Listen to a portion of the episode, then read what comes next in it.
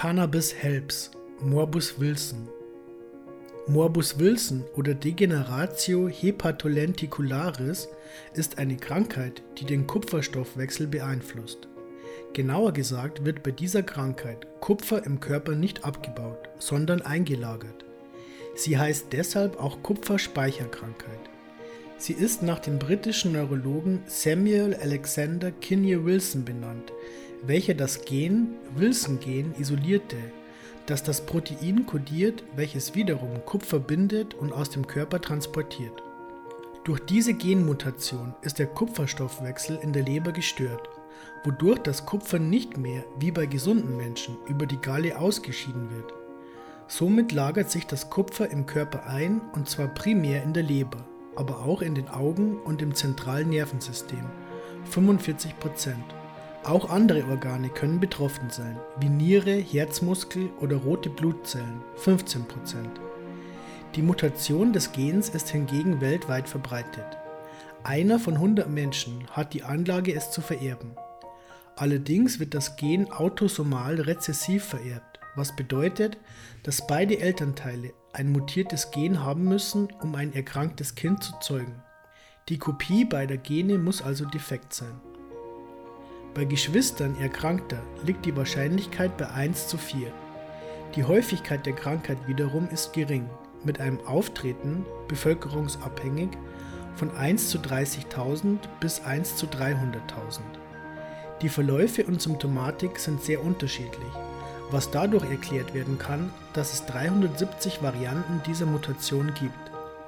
Das Gen ist ungewöhnlich lang und bietet somit viel Angriffsfläche für Mutationen, deren Variabilität die Diagnose signifikant erschwert. Lagert sich das Kupfer also in den Zellen ein, entfaltet es seine toxische Wirkung.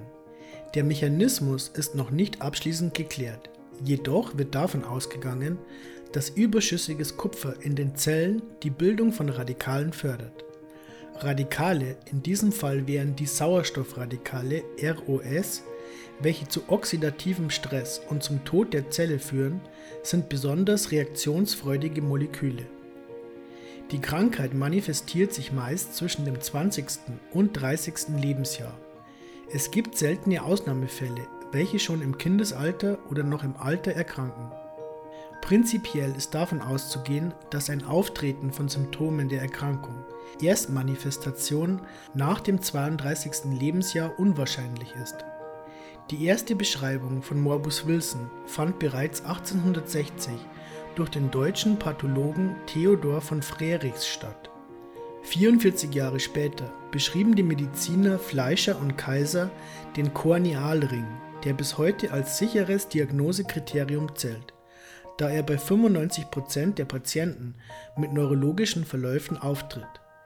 Dieser Kaiser-Fleischer-Kornealring ist kupferfarben oder grünlich und umrandet die Iris des Auges. Bei primär leberlastigen Verläufen kann er allerdings fehlen.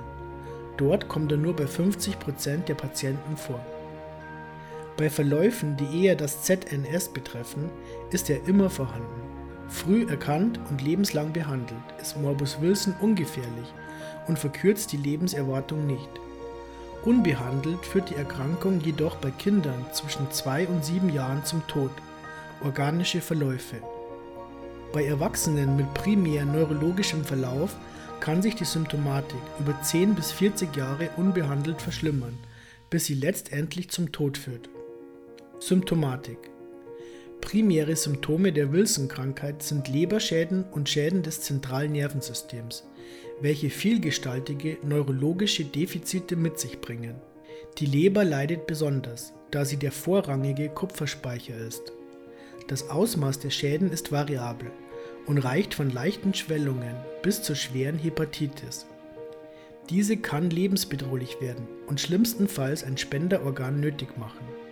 Der klassische Verlauf ist allerdings chronisch und führt über eine Leberverfettung zu einer Zirrhose. Gewebe baut sich ab und vernarbt, was die Funktion einschränkt, bis zum Versagen des Organs. Die Problematik potenziert sich dadurch, dass beim Absterben von Leberzellen wiederum Unmengen an Kupfer frei werden, welches nun zusätzlich den Organismus vergiftet. Dies kann zu einer fulminanten Hepatitis, massive plötzlich auftretende, schwer verlaufende Leberentzündung oder einer hämolytischen Anämie, Blutarmut durch Sterben der roten Blutzellen führen. Ein weiteres Symptom ist der bereits erwähnte Kaiser-Fleischer-Ring, welcher entsteht, weil sich Kupfer in der Hornhaut ansammelt. Bis auf eine gelegentliche Nachtblindheit und sehr seltene Sehnerventzündungen geht er allerdings nicht mit gesundheitlichen Beeinträchtigungen einher. Das Kardinalsymptom, Hauptsymptom, das Zentralnervensystem betreffend, sind Bewegungsstörungen. Sie werden auch Flapping Tremor genannt, entstehen in den Hirnnerven und lösen Augenzucken, ruckartige Zuckungen der Extremitäten, Zittern, Koordinationsstörungen, Muskelkrämpfe, Rigor, zu hoher oder niedriger Muskeltonus, gestörte Feinmotorik, Schluckstörungen, Epilepsie und noch unzählige weitere Bewegungsstörungen aus, die die Lebensqualität massiv mindern. Hinzu kommen teils verwaschene Sprache und bei 10% der Patienten psychische Probleme wie Depressionen, Psychosen, subkortikale Demenz, diese ist allerdings eher neurologisch, Intelligenzminderung und der soziale Umgang leidet unter der Gesamtsymptomatik. Des Weiteren kommen äußerst selten das nephrotische Syndrom bis hin zum Nierenversagen und Kardiomyopathien, Strukturveränderungen des Herzens mit Vergrößerung der Herzkammern. Therapie Bei der Behandlung der Wilson-Krankheit ist es wichtig, in welchem Stadium sie sich befindet. Ist ein Kind beispielsweise früh diagnostiziert und sein Körper noch nicht mit Kupfer gesättigt worden, reicht eine Behandlung mit einem Zinkpräparat. Dieses bindet das Kupfer über ein Protein, welches das Kupfer in den intestinalen Zellen einlagert, ohne dass es absorbiert werden kann. So wird verhindert, dass es bei dem Patienten überhaupt erst zur Symptomatik kommt. Da Zink allerdings auch ein Vitamin B6-Antagonist ist, ist eine zusätzliche B6-Supplementation angezeigt. Zusätzlich gilt für alle Wilson-Patienten eine kupferarme Diät welche allerdings nicht als alleinige Therapie angewandt werden kann, da es unmöglich ist, jegliche Kupferaufnahme zu vermeiden. Primär sollte auf Innereien, Kakao, Nüsse, Pilze, Bohnen, Krustentiere und Rosinen verzichtet werden. Die nächste Stufe der Therapie stellen Chelatbildner dar. Diese kommen zum Einsatz, wenn der Körper bereits, wie meist, mit Kupfer übersättigt ist und deutliche Symptome zeigt. Die sichere Diagnose wird meist über den 24-Stunden-Sammelurin gestellt, in welchem man deutlich erhöhte Kupferwerte findet, da Kupfer normalerweise über Galle und Darm ausgeschieden wird. Der Kalatbildner bildet einen wasserlöslichen Komplex mit Kupfer, wodurch es über Niere und Urin ausgeschieden werden kann, was auch sofort in großen Mengen geschieht. Allerdings sind Chelatbildner nicht gerade nebenwirkungsarm, ganz im Gegenteil. In der Leitlinie sind zwei Präparate empfohlen. Welches das Medikament der ersten Wahl sein sollte, darüber ist man sich nicht einig. Zum einen gibt es Penicillamine, eine Vorstufe des Penicillins, welches bei über 20 Prozent der damit behandelten Patienten die neurologische Symptomatik verschlechtert. Außerdem kann die Einnahme von Penicillamine zu Hörstörungen, Fieber, Nierenschäden, Hautproblematiken und Lupus erythematodes, einer Autoimmunerkrankung, führen. Das zweite Präparat nennt sich Trientin und kommt auch nicht viel besser weg. Die Nebenwirkungen des Penicillamine bleiben einem zwar weitestgehend erspart, doch Trientin ist fruchtschädigend und führt häufig zu einer Panzytopenie, bei welcher alle Blutzellen in zu geringem Maße vorhanden sind bzw. zu früh absterben. Hierdurch kommt es zu einer deutlich erhöhten Infektionsgefahr, Schwäche und einer erhöhten Blutungsneigung. Im schlimmsten Fall ist eine Lebertransplantation nötig, um den Patienten zu retten. Wird diese erfolgreich durchgeführt, ist der Patient anschließend vollständig geheilt. Er erhält mit der Leber gesunde Zellen, welche das Wilson-Protein produzieren können, das wiederum das Kupfer abtransportiert. Allerdings muss man ein Spenderorgan erstmal bekommen und das rechtzeitig. Abgesehen von den Schmerzen und der Todesangst besteht natürlich auch noch das Risiko der Abstoßung. Niemand kann garantieren, auch wenn die Ärzte noch so gut gearbeitet haben und das Organ noch so kompatibel war, dass der Körper es auch annimmt. Generell ist die gute Nachricht, dass die Symptome des Morbus Wilson heilbar sind, wenn sie noch nicht allzu lange bestehen. Falls neurologische Ausfälle nicht schon seit mehreren Jahren bestehen, können diese vollständig geheilt werden. Auch ein Leberschaden ist deutlich positiv beeinflussbar, wenn noch keine Zirrhose besteht. Bei drei Vierteln der Betroffenen kann das Fortschreiten aufgehalten oder ein Rückgang bewirkt werden. Hier kommen Leberpatienten etwas schlechter weg als Neuropatienten. Cannabis gegen Kupfer? Tremor. Leider ist es so einfach nicht. Cannabis kann leider weder die Diät noch die Chelatbildner ersetzen. Doch dafür hat es Kräfte in petto, die bei Symptomen und Notfällen ein wahrer Segen sind. Cannabis hilft bei einem Kardinalsymptom, nämlich den Bewegungsstörungen. Die häufigste Bewegungsstörung bei Wilson ist der essentielle Tremor. Er wird auch Zitterkrankheit genannt und gliedert sich in zwei Unterarten auf.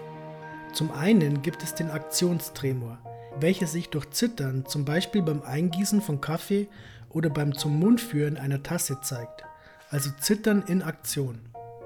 Die zweite Variante, die leider meist begleitend auftritt, ist der Haltungstremor. Dieser tritt auf, wenn der Betroffene versucht, etwas, beispielsweise seinen Arm, gegen die Schwerkraft zu halten.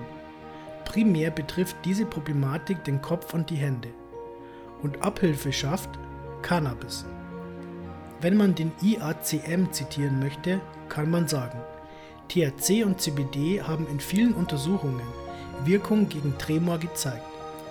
Belege dazu ist eine Studie, bei der drei Patienten mit Tremor über sechs Wochen eine CBD-Dosis zwischen 100 und 600 Milligramm erhielten.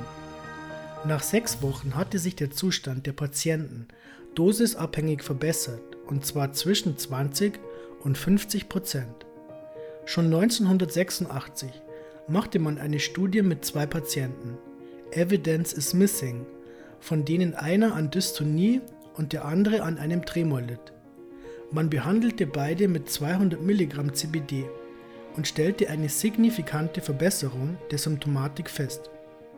Auch Mediziner an der Sherman University College of Chiropractic fanden heraus, dass die CB1 und CB2-Rezeptoren, welche elementare Bestandteile des Endokannabinoid-Systems sind, einen starken Einfluss auf die Motorik haben. Weitere Studien stehen allerdings leider noch aus. Lebertransplantation Die Lebertransplantation ist das Mittel der letzten Wahl. Sie wird angewandt, wenn der Patient die Diagnose spät bekam und aufgrund dessen die Leber zu sehr geschädigt ist. Auch kann ein fulminanter Verlauf zu einer Transplantation führen. So schlimm dieses Szenario auch klingt. Cannabis vollbringt hier wahre Wunder. Das größte Risiko bei einer Transplantation ist, wie bereits erwähnt, das Risiko der Abstoßung. Und hier kommt Cannabis ins Spiel, denn es ist immunsuppressiv, und zwar in gar nicht so geringem Maße. Es sind Patienten bekannt, die ihre vom Arzt verordneten Immunsuppressiva nach kurzer Zeit um die Hälfte reduzieren konnten. Herr Dr. Grotenhermen, der sicher jedem ein Begriff ist, riet einer Patientin im Forum Arbeitsgemeinschaft Cannabis als Medizin auf die Frage, ob sie denn vier Monate nach der Transplantation kiffen dürfe, folgendes. Cannabis kann nach der Lebertransplantation konsumiert werden. Erst in hohen Dosen wirkt er toxisch auf die Leber. Da Cannabis immunsuppressiv wirkt, kann es die Wirkung der Immunsuppressiva, die sie gegen eine Abstoßungsreaktion nehmen, verstärken. Eventuell kann deren Dosis reduziert werden. Cannabis ist generell immunmodulierend und hat den Vorteil, dass es sowohl besser vertragen wird als herkömmliche Immunsuppressiva, als auch keine schädlichen Stoffwechselprodukte für die Leber hinterlässt. Abgesehen davon gewährleistet es eine bessere Aufnahme, denn CB1 und CB2-Rezeptoren gibt es im Hirn, im Darm und sogar in den Fettzellen. Ein anderer Mediziner erklärte einem Mann, dessen Niere nach einer Transplantation eine Woche lang nicht arbeitete, aber zwei Stunden nach einem Cannabiskonsum plötzlich zum Leben erwacht war. Cannabis ist die Notfallmedizin des Körpers und meinte damit das körpereigene Cannabinoid Anandamid. Dieses werde bei Notfällen im Körper vermehrt ausgeschüttet. Im Fall der Niere habe es wohl nicht gereicht und bekam Schützenhilfe vom THC-CBD. Dies nur am Rande, um hervorzukehren, wie wirksam Cannabis bei Organtransplantationen ist. Natürlich sollte man auch die Toxizität ausschließen können. Das dachten sich auch die Forscher der Universität von Michigan in Ann Arbor, USA. Sie untersuchten die Überlebenschancen von Cannabiskonsumenten nach einer Lebertransplantation versus der Überlebenschance von Nichtkonsumenten. Es war eine Überwachungsstudie mit 155 Cannabiskonsumenten und 1334 Nichtkonsumenten und es wurde kein signifikanter Unterschied zwischen beiden Gruppen festgestellt. Dies spricht dafür, dass sich Cannabis nach einer Transplantation nicht negativ auf die Leber auswirkt. Zusätzlich lindert Cannabis die Schmerzen und hilft gegen Ängste und Depressionen, welche mit einer solch schwierigen Lebenslage und schweren Krankheit oft einhergeht. Die Patientengeschichte von Gisela Boers. Da diese Erkrankung glücklicherweise relativ selten ist und Patienten, die medizinisches Cannabis gegen sie erhalten, noch viel seltener, mussten wir uns vom Kurier.at aushelfen lassen. Gisela Boers ist 58 Jahre alt und leidet seit 20 Jahren unter Morbus Wilson, welches sie natürlich seit ihrer Geburt hat. Cannabis besitzt nervenschützende Eigenschaften, schützt vor oxidativem Stress und hilft gegen Krämpfe, Schmerzen und Ängste. Ein Medikament wie gemacht für Menschen, die Schädigungen von Wilson zurückbehalten haben. Und Frau Boers hatte Glück, denn medizinisches Cannabis ist in Österreich, wo sie lebt, nicht erhältlich. Ausschließlich synthetische Cannabispräparate sind erhältlich und die Ärzte, die diese verschreiben, gibt es auch nicht gerade wie Sand am Meer. Sie ließ sich auf der jahrelangen Suche nach Hilfe Botox in die Fußsohlen spritzen, kinesiologische und homöopathische Therapien über sich ergehen, doch nichts half gegen ihre Krämpfe und ihr Zittern. Bis sie endlich auf Dr. Kurt Blas traf, welcher im Viertel Wien Neubau seine Praxis hatte und Cannabismedizin verschrieb. Dies ist sogar der Schwerpunkt seiner Behandlungen, Cannabispräparate. Außerdem ist er Mitbegründer der Arbeitsgemeinschaft Cannabis als Medizin und etablierte diese 1996 auch in Österreich als Interessengemeinschaft für Ärzte, Anwälte und Patienten. Durch ihn kam Gisela zu Dronabinol, welches ein Präparat aus synthetischen Cannabinoiden ist. THC und CBD sind hier zu gleichen Teilen enthalten und wirken so gut gegen Giselas Spasmen und den Tremor, dass sie sogar wieder schreiben kann.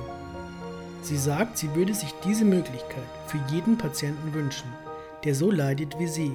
Und auch Otto Lesch, Präsident der Gesellschaft für Suchtmedizin, sagt, jeder Mensch hat das Recht, für seine Schmerzen die beste Medizin zu finden. Dem ist nichts hinzuzufügen.